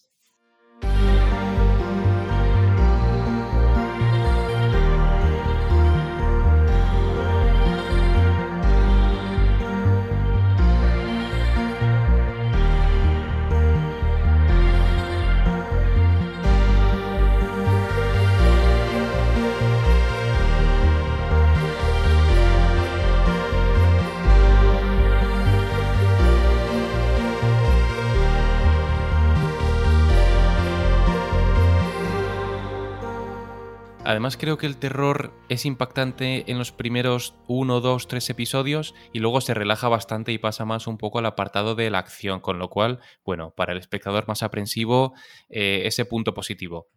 Damián. Que mmm, yo no estoy del todo de acuerdo con lo que acabas de decir de que el, el terror eh, pasa a ser un poco, a estar un poco apartado. El terror uh -huh. de lo que hace Vecna, sí que es verdad que pasa como un segundo plano y pasa un poco más a la acción, pero aquí aparece otro tipo de terror diferente, que al principio no se nota tanto y no es en el mundo del revés, sino que es en nuestra realidad. Es cuando, cuando la gente empieza, o sea, cuando se empieza a, a extender la idea de que Eddie Manson es el líder de una secta que está cometiendo estos asesinatos. El miedo, el auténtico miedo, es ver cómo un chaval que es un. Bueno, aquí el, el, actor ya, ¿sabes? Caspea ya un poco, que digo, joder, la próxima vez cogerá a alguien un poco más joven, porque a mí el, el, rubio, que no me acuerdo cómo se llama ahora mismo, el novio de, de Chrissy, o el exnovio. Lo estaba buscando. Efectivamente, el, este actor es verdad que eh, consigue despertar en la gente del pueblo. O sea, a mí eso, viendo la serie, me dio miedo de verdad decir. Hostia, es que el, el, el pánico, o sea, el, crear estas situaciones a lo largo de la historia seguro que han pasado, despertar como el espíritu del, del, pueblo y salir a cazar al asesino, que en otras series y en otras pelis se ha visto, pero me dio miedo, o sea, me dio miedo decir, uff, a este tío se le está yendo un poquito la perola y ver cómo contagia a la gente del... A, a las demás personas del pueblo, incluso que algunos lleguen a discutir, y que eso haga que todo el mundo quiera matar a un, porque recordemos que Eddie Manson se supone que es un adolescente, o bueno, o ya un poco más mayor de un adolescente, pero que quieran matar a una persona o que quieran tomarse, no, no dicen que le quieran matar, pero que quieren tomarse la justicia por su mano, bueno, a mí eso me dio miedo. Damián, esas dos escenas en las que está Nancy en la armería y aparece este chico rubio y dices, es que se le está yendo la cabeza completamente, e incluso cuando están con ese plan que elabora el grupo para ir a por Vecna, que ves que va a aparecer la patrulla Goofy a machacarles, o sea, cuando está luchando contra Lucas, dices, es que se le ha ido la perola completamente, y, y me gusta mucho lo que habéis dicho de que se equilibra un poco, pero mmm, bueno, con ese terror un poco humano de, de, de, es que ya no es que me está haciendo miedo el monstruo, sino que de... es que... El personaje se llama Jason Carver, es el capitán del equipo de baloncesto de, del año 86 y, mm, y la verdad es que me parece también un personaje muy interesante. Lo que decís antes, yo creo que lo ha dicho Damián, el tema de cuando está arengando al, al resto del pueblo, al resto del pueblo de Hawkins. Lo primero, yo creo que hay un fallo garrafal de la policía de Hawkins, me parecen unos inútiles totales, porque vamos a ver, tú estás en el puto estrado, eh, habla tú, gilipollas, eh, eres el puto policía, eres mm. el sheriff, eh, hazlo callar, imbécil. No sé, bueno. Sí, de, déjale que hable eso, y que termine su discurso de odio, de eso, ¿eh, de eso, A mí es verdad que en ese momento el chico Jason me dio cierto miedito, porque me recordaba un poco la forma de hablar y de expresarse y de citar a Romanos 12, creo que era, a un pastor evangélico de estos americanos que faltaba el coro de gospel que digo, joder, o sea, es, es la forma de mover masas. Al final. ¿Un nazi, Javi? Fundamentalismo, sí. fundamentalismo religioso. Hecho, ya tienes sí. los nazis. Extremismo, sí. Extremismo y, y rubio, fundamentalismo joder. religioso. Creo que es bajito. es bajito para ser nazi y para ser de básquet, pero sí. Pero me gusta incluso, no sé si es voluntaria o involuntariamente, que ese enfrentamiento final de este chico Jason sea con Lucas, que es un chico negro, porque al final sabemos que nos quiere contar aquí Stranger Things, ¿no? Nos está contando extremismo religioso, radicalismo de derechas, Mm. odio, racismo. Entonces, bueno, no sé si voluntaria o involuntariamente, pero también ese componente que refuerza la trama. Sin embargo, creo La pertenencia, esta- pertene- que, te pertenezcan las armas, que tengas ahí acceso Claro. a las armas siendo menor Eso, de edad. justo. Sí, sabemos Hablan- lo, que quieres, lo que no quieres contar, eh, Duffer. Pero esta trama del pueblo se deshincha. Aparece cuando conviene, quiero decir, cuando conviene al guionista y cuando no conviene a los protagonistas. Porque al principio buscan a Eddie con mucho ímpetu, luego dejan de buscarle, luego aparecen al final justo cuando ellos van a ir a la casa y demás. Pero bueno, me parece guay también que lo hayas comentado porque sí que se nos había escapado y está el terror puro de género de terror y este terror más real que sí que nos puede ocurrir en nuestro día a día, ¿no? Vamos enfocando el final del episodio, pero antes de nada, como estamos hablando de una serie tan extensa con tanto minutaje, sí quería preguntaros ya vuestras impresiones generales, pero ya con total libertad de mencionar spoilers. Quiero que os alarguéis, que comentéis tramas, personajes, decisiones que os han gustado, decisiones que no, porque al principio de cada episodio estamos un poco más limitados por no poder decir estripes argumentales, pero ahora os podéis quedar a gusto ya para ir cerrando este análisis. Chicos, adelante, el que quiera. Vale, yo tengo que recalcar que mi espíritu, de, mm, mi espíritu friki está muy contento con que gracias a series como Stranger Things, eh, poquito a poco haya cada vez más interés en, en el género del rol. Em, lo- la partida de rol que hacen al principio de los, eh, de los primeros episodios me encantó, me encantó porque en realidad em, el rol siempre ha estado, las partidas de rol siempre han estado viendo como dentro del friquismo, del friquismo como algo muy, muy friki, pero al final es contar una historia con amigos, con personajes inventados, puedes darle la temática que quieras y yo animo a todo el mundo a que lo pruebe alguna vez. Y, mm, pero principalmente farlopa. tengo que... Eh, con la hierba morada. Em, yo tengo que recalcar que yo creo que uno de los personajes que más me ha sorprendido por un poco por el, eh, por el papel que ha hecho ha sido el de Lucas, que lo ha mencionado antes Ana. Y es ese sentimiento de intentar pertenecer a un grupo, de quiero ver, a ver si en vez de ser uno de los pringados, puedo intentar cambiar y meterme en otro grupo, que lo consigue, se mete en otro grupo, pero ese sentimiento de pertenencia de verdad a su primer grupo, al final que le lleve a, nah, yo no puedo ser guay, yo me tengo que ir al final con los rechazados. Ese, eh, es verdad que el personaje en sí me daba un poco igual, pero eh, la evolución durante la temporada me gustó mucho. Raquelinda. Yo ya lo dije antes, creo que una decisión bastante errónea es que se carguen la relación de Nancy y Steve, o sea, y perdón, Jonathan. No me gusta cómo termina ¿no? ese desenlace de que se juntan y parecen auténticos desconocidos y él no le cuenta la verdad acerca de la universidad. No me gusta que se carguen esa relación, no, no le veo ningún sentido.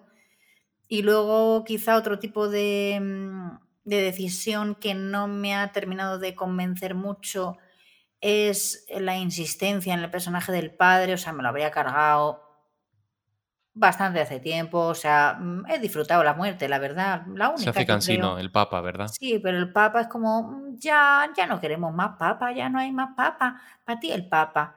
Y poco más, la verdad, estoy con Damián que al principio del todo del podcast hemos comentado que quizá esta serie debería de haber finalizado porque, bueno, no sé, es como de estas cosas que dices, si termina aquí y ahora, fenomenal, yo me voy a la cama tan a gusto. Lo y no quieres más siempre. Yo cuando un producto es bueno, confío no en que la siguiente no. temporada sea buena. Yo quiero más. No me Y si no, me Javi, y si no y nos decepciona a todos y, Pues y mira, nos yo creo, que quedamos Fer, diciendo, yo creo que Fer es de los míos. Yo creo que somos más de que se intente y de que a ver si resulta. Y luego es que si sale bien es una pasada. Si no sale bien, pues ya está. Tú tienes la 1, la 2 y la 3. Fenomenal. ¿A ti te- ¿No te pasa a ti, Raquel, con Star Wars? ¿No, pre- ¿No prefieres que episodio 7, 8 y 9 lo hayan intentado, que no lo hayan conseguido, pero que lo hayan intentado por lo menos, joder? ¿Quieres Que decir que, quieres decir que Star Wars termina en el 6, ¿no? O sea, yo no sé de qué películas me hablas. Ya lo dije yo en el episodio. Lo que no quiero, Javi, es que si este lápiz a mí me gusta, que no me lo alarguen, o sea, porque no es necesario. Así estamos bien. ¿Para qué queremos dos mangueras? Porque te dura más. claro, joder. Vamos a ver, a ti te gusta mucho un postre. Si no engordase, ¿no querrías más postre? Pero es que engorda, Javi, engorda, ¿vale? Da igual, pero Stranger Things no engorda. Las palomitas que te comes mientras sí. Raquel, ¿quieres cerrar tu opinión? ¿Está cerrada? El ¿Quieres problema es que también comes palomitas ¿Está con cerrada? Caballero Luna, joder. Ese es el problema. El asunto es que Stranger Things puede que la vuelva a ver y Caballero Luna no. Por supuesto. Anita, opiniones con spoilers, expláyate, cuéntanos tu tesis doctoral si quieres. Este es el momento. Ojo, la verdad que he coincidido en un montón de cosas, sobre todo con Raquel. Raquel, desde aquí recuerdos a Andrea Compton, que la queremos mucho. Yo al menos disfruté un montón con su, con su crítica y me encanta su género fan. Pero es verdad que yo, sobre todo, a, cerrando tema personajes, eh, no entendí muy bien por qué vuelve un poco a esa relación que ya estaba bastante acabada entre Nancy y Steve. Eh, es decir, yo creo que la relación entre Jonathan y Nancy nos gusta, creo que disfrutamos mucho con ellos, que es, pero, pero no entendí, no sé a qué vino. eh, me, me hubiera parecido mejor que se hubieran quedado como amigos o que hubieran generado un poco en esa, yo qué sé, en ese grupo, pues haber alimentado sinceramente otra relación distinta. Pero bueno, no lo entendí mucho. Me hubiera molestado si se hubieran llegado a dar un beso. mm, y de hecho yo pensé que Steve moría. Y de- de- por una parte tampoco me importaba porque tenía como bastante... No sé qué desarrollo va a tener más este personaje, pero no sé cuánto lo van a alargar en el fondo. Mi Su arco se ha cerrado ya. Sí, sí, no sé, no sé, es que ahora de repente que aparezca su mujer, que tengan como conejos hijos y vayan con la caravana Se esa. sentía como el momento de matar a Steve, ¿no? A a pesar Sí. de que ninguno quisiéramos, se sentía como este personaje, si acaba aquí, quedará Se como un personaje importante para, para nuestra seriefilia. ¿Continúa, Sí. Anita?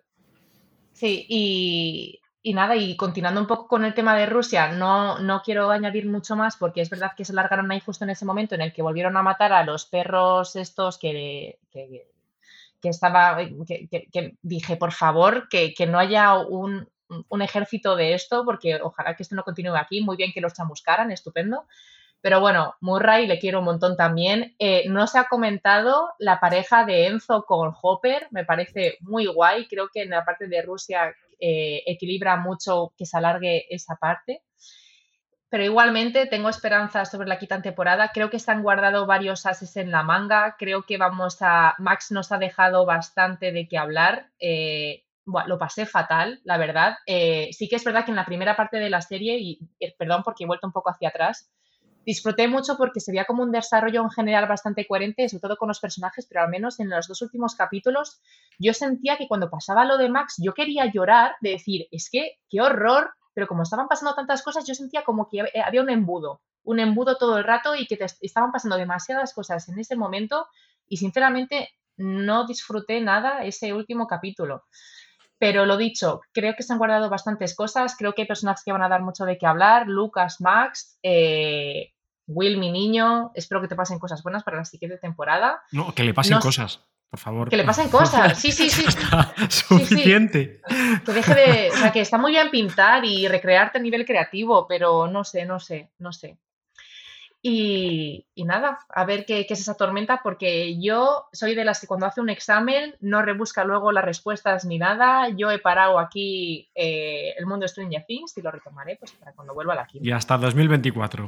Pues, bueno, Javierito, análisis profundo y con spoilers de la serie, conclusiones, puntos a destacar. Yo nada, lo que decía, simplemente recordar lo que hemos dicho al principio. Me ha parecido una temporada fantástica, redonda, eh, personajes eh, originales bastante bien, por no decir muy bien.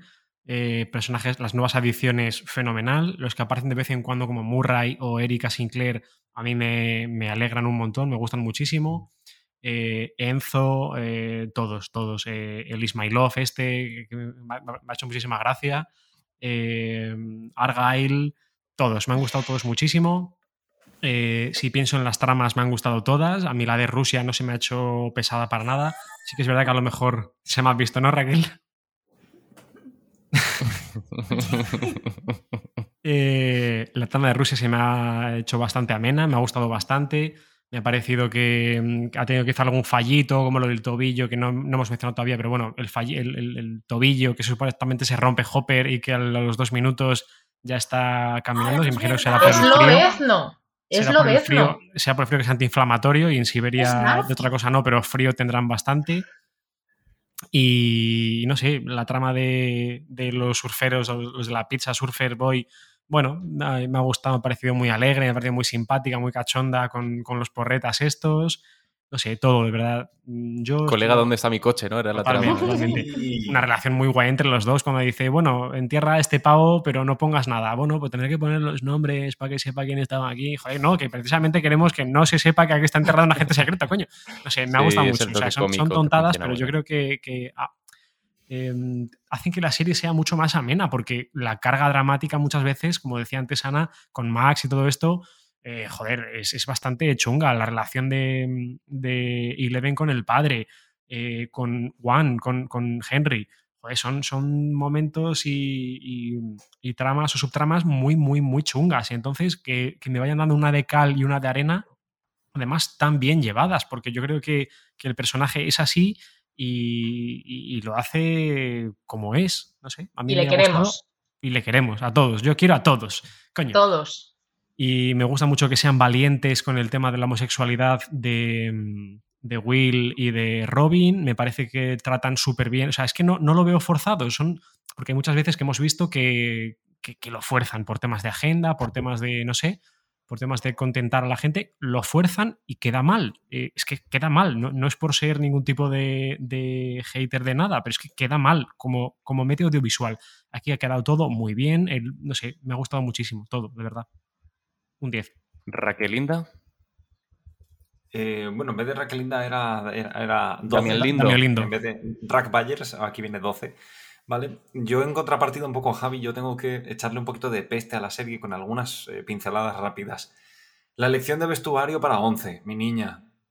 No sé, quéjate un poco, pero es que, o sea, es, mira, mm, era como si dos becarias dijeran, yo te pongo esto, venga, yo esto, venga, para que no os peleáis las dos cosas juntas. Hostia. Ah, la gorra de Pero- Hopper. pero, también, perdona, pero yo creo, yo creo que es un acierto el, tanto la ropa como el, el estilismo completo de, de Eleven con el pelo, el pelo tan, tan mal cuidado, tan despeinado. yo creo que es. decir. Pero, ¿Cómo? Que querrás decir la peluca que lleva, porque, hostia. Es No, la misma no, no. peluca para Eddie que para Eleven. No, no, no, no, no. no, no, Sí, no, no, la misma peluca. La peluca. La peluca de Eleven es cuando tiene el pelo corto, ¿eh? Y largo a lo mejor también. No, no, no, no, no, no. Es el pelo original. ¿En sí? serio? Sí, sí. No, yo, yo sé que el corto es peluca. El corto es que Se lo peluca, metieron, sí, sí. se lo apretaron ahí como pudieron para ponerle sí, el sí. pelo corto porque Pero yo bueno, no se lo quería rapar. El caso, para, para Oh. cortar a Damián y que no me corten a mí lo que corto a Damián, eh, simplemente me parece muy interesante que, que la pongan así como casi casi una pordiosera, porque al final la ponen desastrosa a la pobre, pero yo creo que encaja muy bien con su estado de ánimo. Eh, no encaja su ropa y no encaja ella en, en Lenora, creo que era el nuevo pueblo, ¿verdad? No encaja con, con, eh, con Joyce no tiene casi relación, no encaja con Will. No sé, me parece que lo hace todo muy bien y, y- y demuestra cómo está realmente Eleven. Damiancito. Em, la trama de. Lamentablemente, la trama de. Lo que he mencionado antes. eh, la trama de Rusia me ha parecido que la han, eh, la han alargado demasiado. Le han. Me, o sea, me gustó. Me gustó el- un poco el giro de tuerca que tuvo, pero luego terminó siendo demasiado. demasiado enrevesado, demasiado liar la perdiz, que es lo que hemos dicho al principio. Me gusta mucho cómo han tratado los elementos fantásticos, que por cierto, eh, Javi, mm, se supone que hay una teoría rondando por internet que dicen que los eh, que Eddie podría volver a la quinta temporada. Ojalá. Esto ya es elemento de dragones y mazmorras sacado por completo, porque dicen que los dra- o sea, que los vampiros, de- o sea, los murciélagos, vampiros que, que matan a Eddie, como se supone que le, Vampirizan. se supone que le podrían llegar a vampirizar y que regresara en la quinta temporada. Yo compro. Porque ¿Pero como un vampiro o como un person? No, como un vampiro. No como un man-bat. Entonces, eh, me, me pareció súper curioso porque cuando ha habido un momento en que lo hemos mencionado y digo, ay, mira, se lo quiero eh, eh, comentar a Javi. Y en principio también eh, 11. Una cosa que me da ya un poco de miedo de lo que está pasando con 11 es que 11 siempre es, es la última carta. Es la última carta ante todos los desastres. Primera temporada, jugamos la carta de... Uy, ya no podemos hacer nada, juego la carta de 11. Segunda temporada, juego la carta de 11. Tercera, juego la carta de 11. Ahora de repente en la cuarta pones que su enemigo, que, que el número uno, ella es la número 11. Ahora tienen que volver a enfrentarse después de tanto tiempo. Uf, ya empieza como a, a oler Yo, un poco a Damián, pero es que tú, tú, que eres, tú que eres muy de básquet, es que tú no tienes en el equipo a Lebron y no tiras de él. Claro, pero em, me parece como muy... O sea, yo tuve la sensación de que intentaron nerfearla un poco, de intentar bajar su, como Nerfear. su nivel de poder, en plan, uy, le quitamos los poderes, pero se los vuelvo a poner. Y digo, mm, entonces, no sé, a mí lo único que me da miedo es que todo el peso de todas las temporadas es como la, la bomba atómica de, todos lo- de todas las temporadas siempre recaiga en el mismo personaje. Y, bueno, y decir que Hopper y Joyce, yo me alegraré mucho por ellos, pero en esta serie, o sea, en esta temporada mm, ya me han sobrado que te cagas. Yo por mí, eh, yo creo que una cosa que había dicho Fer al principio, que es cuando intentas cuidar todas las tramas, cuando, ¿sabes cómo se soluciona el intentar darle peso a todos los personajes por igual? Cargándote alguno. Hay que empezar a limpiar, hay que hacer criba para que, para que el peso de las tramas se pueda equilibrar, porque eh, no, no tiene sentido. Ya Joyce ya no pinta nada en la serie. No, es que soy la madre. Ya, en la primera temporada comunicándote con tu hijo, radio, radiofrecuencia con las luces, genial. Pero aquí, lo Hmm. siento. no Voy a nada. intentar, voy a intentar por mi parte ya cerrar a modo de episodio de desenlace. Voy a recoger vuestras opiniones, alguna cosita que me ha parecido muy interesante. Quería empezar primero, Javi.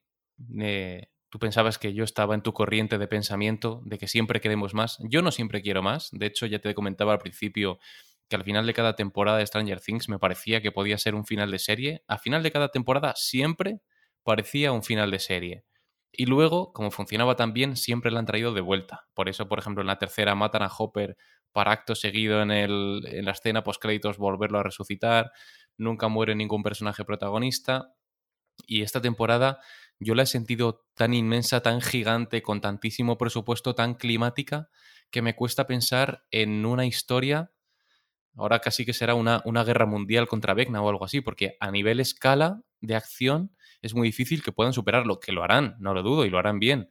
Pero ya me cuesta pensar en cómo un grupo de chavales de 18 años podrá enfrentarse a esta amenaza sin que entre en escena el ejército, cuando una bomba nuclear. 25. Pero yo tengo una duda, Fer, y va totalmente relacionada con lo que estás diciendo, y perdóname por cortarte, pero, o sea, me estás diciendo que a medida, o sea, quiero decir, ¿esto está totalmente planeado o las cosas han ido surgiendo y esto se ha ido... yo creo, yo creo que no. O sea, pueden tener ideas ellos en el cajón para sacar temporadas en el caso de que sean necesarias, pero yo creo que han ido cerrando temporada a temporada y luego según iban ellos negociando con Netflix o viendo la audiencia, han ido, no se siente tan unificada cada temporada con la otra. Mm, Yo esta sí que la he visto especialmente muy bien conectada, por eso te digo.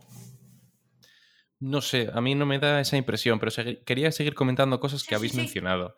Está, por ejemplo, yo mencionaba que no se atreven a matar personajes, me pasa con Steve, te pasa con alguno otro más, y quizás se pueden asemejar esta, esta temporada al episodio eh, octavo de Star Wars, en el que tenemos las tramas divididas, y luego en el noveno ya las juntan todas y van todos a la par, ¿no? Y ahí sí que a lo mejor te sobran personajes de los que has ido, eh, añadiendo y ahora quizá te vayan sobrando.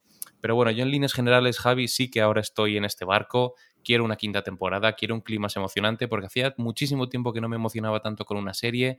Estaba en modo fan, estaba eh, deseando ver el siguiente capítulo, he escuchado la música, he buscado artículos cuando he terminado la serie para leer sobre ellos.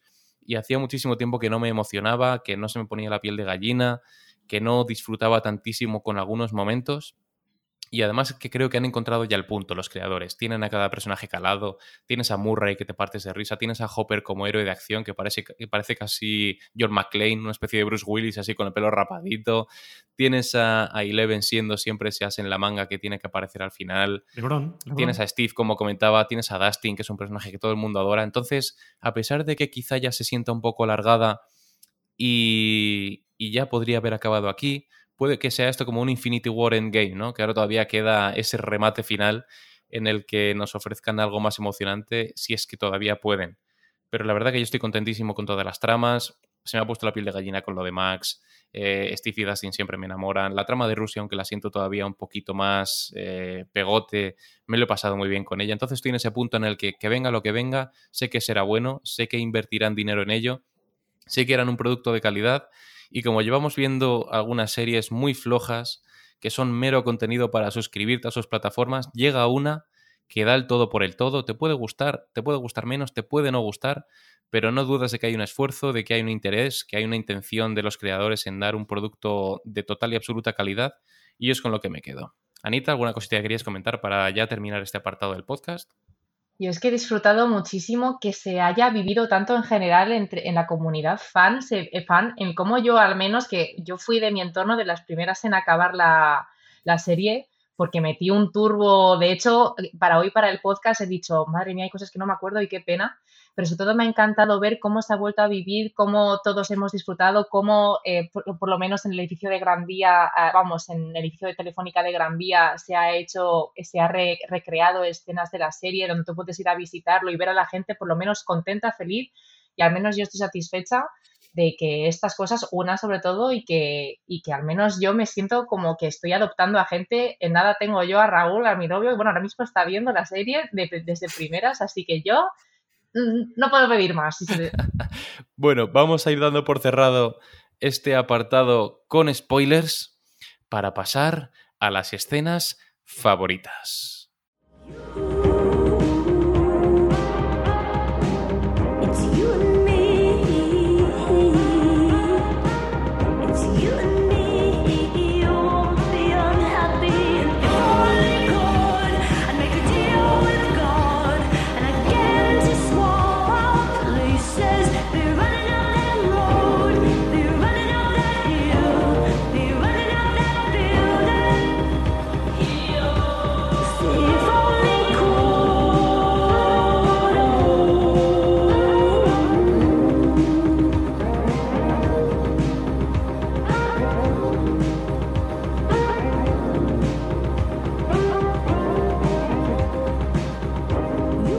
Quiere empezar? Me parece que va a haber una escena que se va a llevar todos los votos. ¿Crees que voy a venir yo aquí a decirte que mi escena favorita es la de Max corriendo con... Pues no. No, porque mi escena favorita hoy aquí es la de mi querido novio Eddie, que no he dicho mis novios son Eddie, Steve y Damián, pero no en ese orden de prioridades. Pues aquí me a decir y a mí me se fuera. No. Eh, a ver, esa escena de Max, eh, obviamente, será la favorita de alguien aquí presente. Estoy ¿Te imaginas que nadie la dice? No me lo creo porque esa canción ha sido número uno top global en Spotify. O sea, la señora es a la Kate Bush, tiene que estar en su casa fumándose 50 porros. no se lo cree. Con, Argyle. No se lo cree. Pero a ver, la escena, me interesa la escena. Mi escena favorita es la que se marca Eddie Manson con la guitarra. ¿Qué es eso? ¿Cómo puede ser algo tan épico?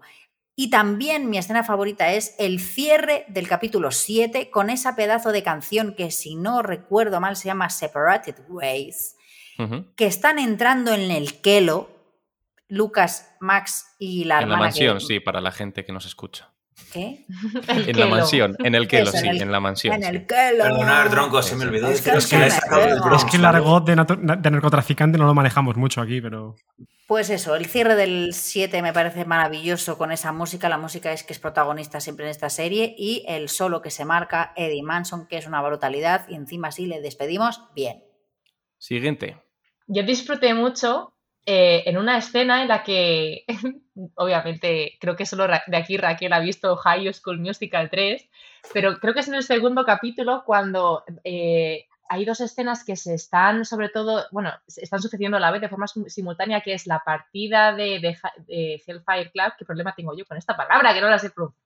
Y luego a la vez el partido que está jugando Lucas de baloncesto, o sea, es como parece un momento tan épico y sobre todo al menos esa partida es como lo estás viviendo.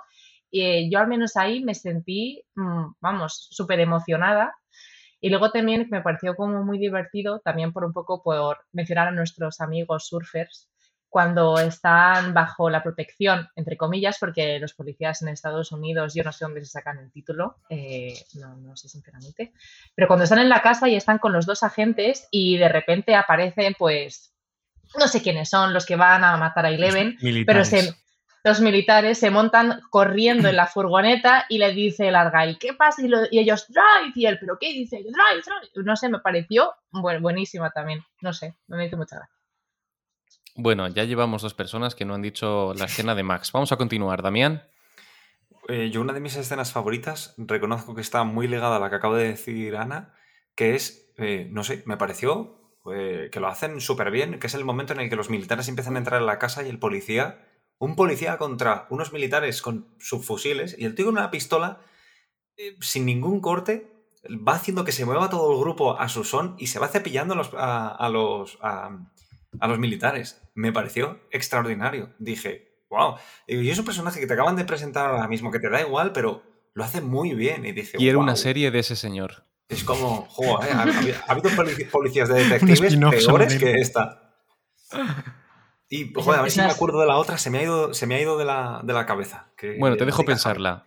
Bueno, Javierito. Yo para mí tengo dos. Una es cuando está confesando casi casi su amor Will a Mike, que me parece súper bonito, es, es bastante entrañable, me parece súper interesante cómo lo va ¿En la diciendo. furgo puede ser? ¿Cómo?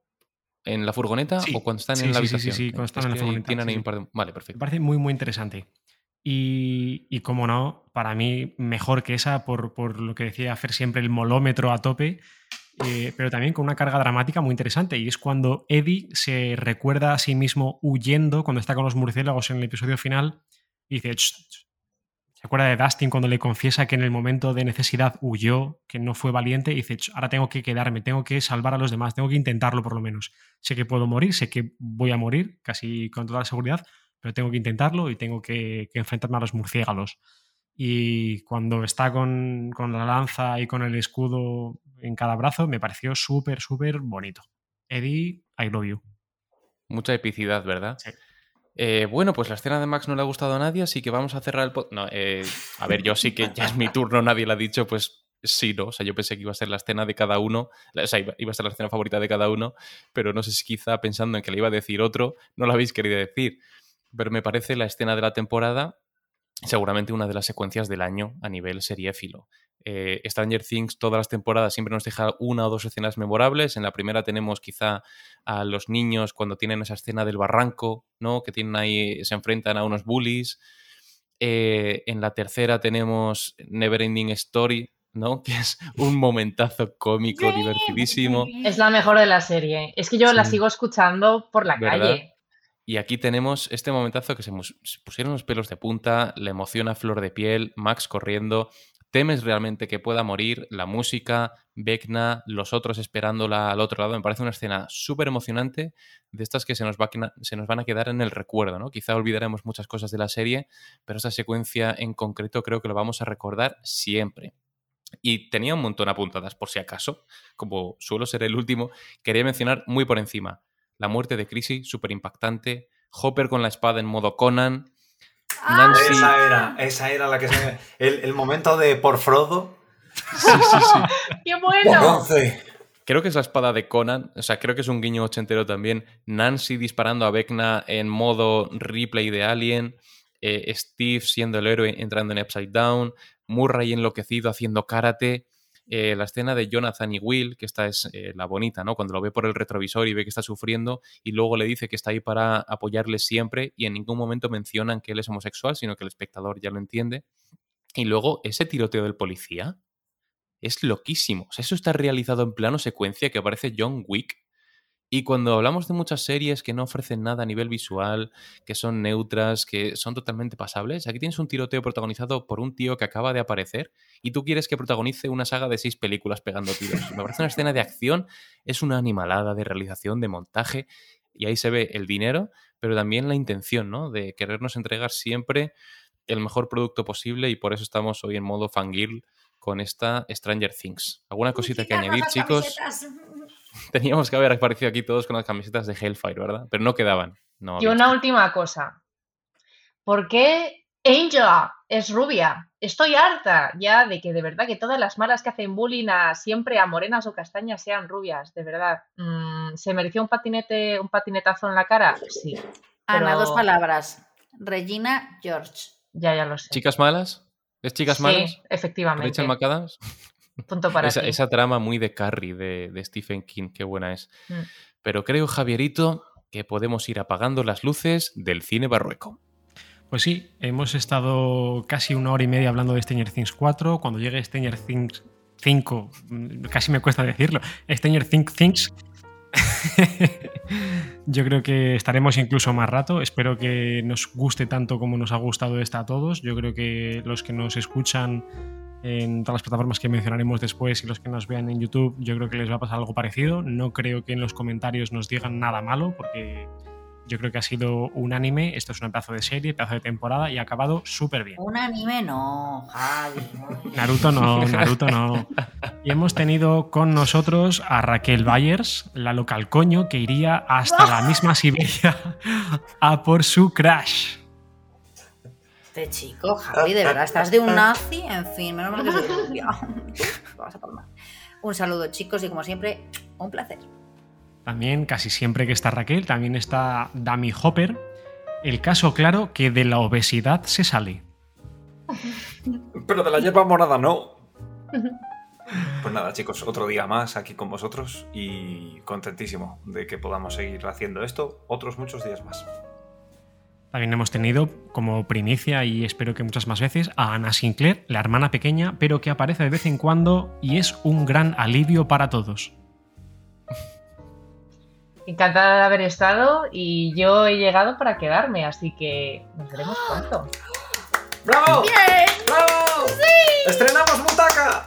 Y también hemos tenido, como siempre, el que no falla nunca, a Fer Harrington, el líder del equipo, el veterano que pone un poco de cordura a todo este sin Dios. Y es sexy. Aunque me falta un poco de pelazo, me encanta la referencia, Javi. Un placer siempre. Y nada, recordad que nos podéis escuchar en un montón de plataformas. Ya siempre hacen Damián y Raquel el gesto de, de los dedos porque es Spotify, Anchor, Google Podcast, Apple Podcast, eh, un montón, Breaker, un montón, un montón, un montón. Nos podéis ver en. YouTube, podéis seguirnos en Instagram, en Facebook, en Twitter, en LinkedIn, en, en Tinder, en Grindr y en, y en todas las plataformas que queráis. Ahí nos tenéis con vosotros. Así que nada, un saludo de Javi y nos vemos en el episodio siguiente. Muchas gracias por escucharnos. Un saludo a todos. Chao, chao. Chao. ¡Chao! Adiosito.